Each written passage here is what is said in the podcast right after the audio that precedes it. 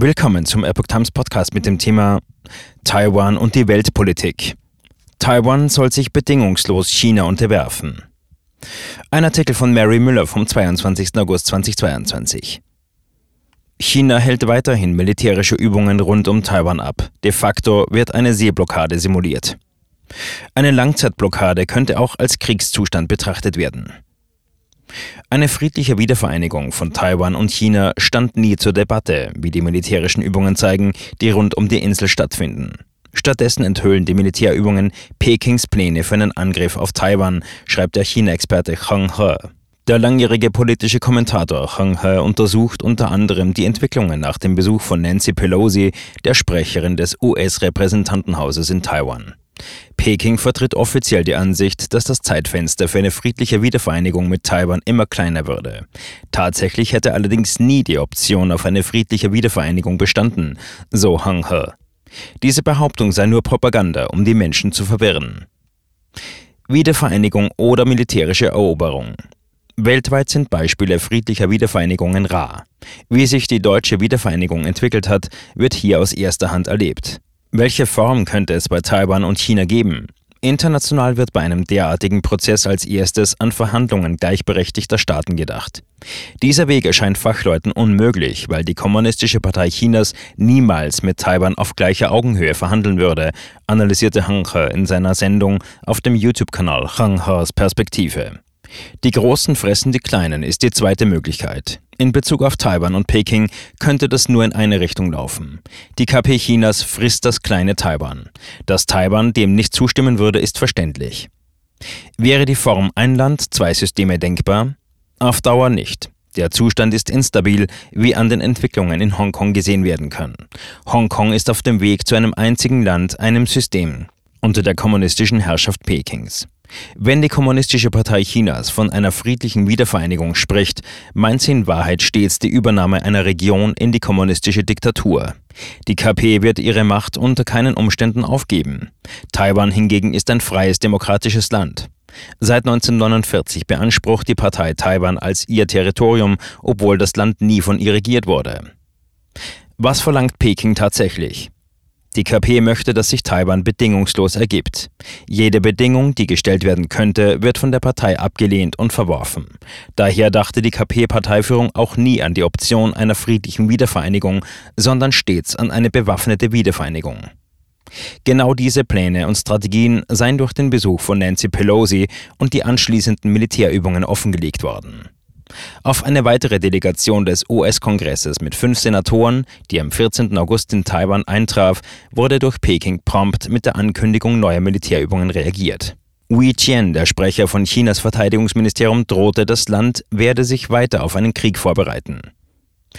Eine de facto Blockade Taiwans. Die militärischen Übungen, die nach Pelosis Besuch für eine Dauer von vier Tagen angekündigt wurden, laufen immer noch. De facto simulieren sie eine Seeblockade der Insel. Dabei zeigte sich, dass Raketenübungen sowie Marine- und Luftwaffenübungen getrennt voneinander agierten. Es sei keine einheitliche, gut geplante Übung, beobachtete Chang He. Ein chinesischer Sprecher der östlichen Region, der sich zu den militärischen Aktionen äußerte, hätte zu Beginn zwei Erklärungen abgegeben. Zum einen hätte es sich um eine geplante Militärübung Anfang August gehandelt, die nicht mit Pelosi in Verbindung stand, zum anderen seien es improvisierte Übungen gewesen. Das taiwanische Verteidigungsministerium erklärt am 14. August in seinem Wochenbericht, es habe 22 chinesische Flugzeuge und sechs chinesische Schiffe in der Meerenge zwischen China und Taiwan ausgemacht. Elf Flugzeuge hätten die als Mittellinie bezeichnete inoffizielle Seegrenze zwischen beiden Staaten überquert. Eine weitere Frage ist ebenfalls offen. Wo befinden sich Pekings Flugzeugträger? Derzeit besitzt die chinesische Armee drei Flugzeugträger. Die Fachleute vermuten logistische Schwierigkeiten oder Pannen als Ursache, da sie nicht in der großen militärischen Übung der chinesischen Marine gezeigt werden. Bekannt wurde nur, dass die Liaoning und die Shandong ihren Hafen verlassen haben. Auch das US-Militär, welches die Übungen genau beobachtet, erwähnte die Flugzeugträger nicht. Strategen gehen davon aus, dass die chinesischen Militärübungen eine ausgezeichnete Gelegenheit für den Westen sind, nachrichtendienstliche Informationen zu sammeln. Colin Coe, Sicherheitsanalyst am Institut für Verteidigungs- und Strategiestudien in Singapur, wurde von Reuters zitiert. Ich gehe fest davon aus, dass die USA von allen Seiten Signale, Kommunikationsdaten, elektronische Informationen usw. So sammeln werden und das ist wirklich eine großartige Gelegenheit, die man nicht verpassen sollte. Mindestens vier Kriegsschiffe der US-Marine halten sich im Osten Taiwans auf, darunter der Flugzeugträger USS Reagan. Offiziellen Twitter-Meldungen zufolge bleiben sie weiterhin vor der philippinischen See östlich von Taiwan. Die USA, Japan und Taiwan entsandten unter anderem U-Boote und Überwachungsflugzeuge, wobei U-Boote die akustischen Signaturen einzelner Kriegsschiffe erfassen können. Die US-Streitkräfte würden im Einklang mit ihrer langfristigen Verpflichtung für die Freiheit der Navigation weiterhin fliegen, zur See fahren und dort operieren, wo das Völkerrecht das erlaubt, erklärte der US-Koordinator für die Asien-Pazifik-Region Kurt Campbell am 12. August in Washington. Eine Langzeitblockade ist wie ein Kriegszustand. Nun kündigte die KP Chinas also eine weitere Runde Übungen an. Militärische Übungen sollen normal werden und könnten bereits eine de facto Blockade Taiwans darstellen. Es sei eine Frage des Könnens und der eigenen Fähigkeiten, einen Seehafen oder eine Insel für lange Zeit zu blockieren, so der Ostasien-Experte Chang He.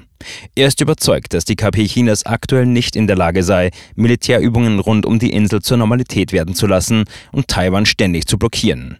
Allerdings möchte Peking, dass andere das gern glauben. Wie weit die maritime Logistik und die Versorgung reichen könnten, ist für ihn ungewiss. Andererseits würde eine Langzeitblockade einen Kriegszustand darstellen. Taiwan könnte anders als bisher reagieren, weil sich die Spielregeln geändert haben. Die Insel ist von den am stärksten befahrenen Schifffahrtswegen der Welt umgeben. Bereits die wenigen Tage, die Chinas Militär jüngst auf dem Meer agierte, führten zu Unterbrechungen der internationalen Logistik und Versorgungsketten. Einige Reedereien wiesen die Kapitäne an, die Insel östlich zu umfahren, was zu Verspätungen von rund drei Tagen führte. Langfristige Blockaden führen zu massiven Problemen in der Versorgung mit Halbleitern. Selbst eine zeitweise Blockade kann sich die Weltwirtschaft nicht leisten, Ersatz gibt es nicht. Es gehe daher nicht darum, Taiwan zu helfen oder nicht, es gehe jetzt um das Überleben der westlichen Länder selbst, warnt Hang He. Könnten die USA und Taiwan gegen Peking gewinnen? Die Frage, ob die Kommunistische Partei Chinas nun gewaltsam in Taiwan einmarschieren wird, ist aufgrund der Militärübungen rund um die Insel erneut zu einem brandaktuellen Thema geworden. Einige Strategen sind der Meinung, dass der 100. Jahrestag des Bestehens der Kommunistischen Partei im Jahr 2027 ein gefährlicher Zeitpunkt sei, während andere erwarten, dass die kommunistischen Streitkräfte in Bezug auf ihre militärische Macht nicht vor 2036 in der Lage sein werden, Taiwan anzugreifen. US-Militärexperten des Center for Strategic and International Studies, CSIS, eine Denkfabrik, führten ein längeres Planspiel durch. Sie kamen zu dem Ergebnis, dass die Vereinigten Staaten und Taiwan die Insel erfolgreich verteidigen könnten, jedoch zu einem hohen Preis. Zugrunde lag die Annahme, dass die KPC Taiwan im Jahr 2026 angreifen würde und die USA dabei helfen, Taiwan zu verteidigen, ausgenommen wurden Atomwaffen. Die USA und Taiwan könnten letztendlich gewinnen, allerdings zu einem hohen Preis für Taiwans Wirtschaft und des US-Militärs. Ein anschließender Wiederaufbau des US-Militärs könnte Jahre dauern, was den globalen Einfluss der USA beeinträchtigen würde. Auch wenn das US-Militär viele Jahre für den Wiederaufbau brauchen würde, werde das den globalen Einfluss der USA eher erhöhen als schwächen, meint hingegen Hang He, der in den USA zu Hause ist. Globaler Einfluss beruhe nicht nur auf starker militärischer Macht, sondern stamme auch aus dem Einhalten von Versprechen, die man Verbündeten gegeben hat. Militärische Macht könnte wieder aufgebaut werden, doch wenn der eigene Ruf zerstört wurde, sei es schwierig, ihn zurückzugewinnen. Die Vereinigten Staaten halten es zumindest für unwahrscheinlich, dass die KP Chinas innerhalb der nächsten zwei Jahre versuchen werde, Taiwan militärisch zu erobern, konstatierte ein Beamter des Pentagons am 15. August.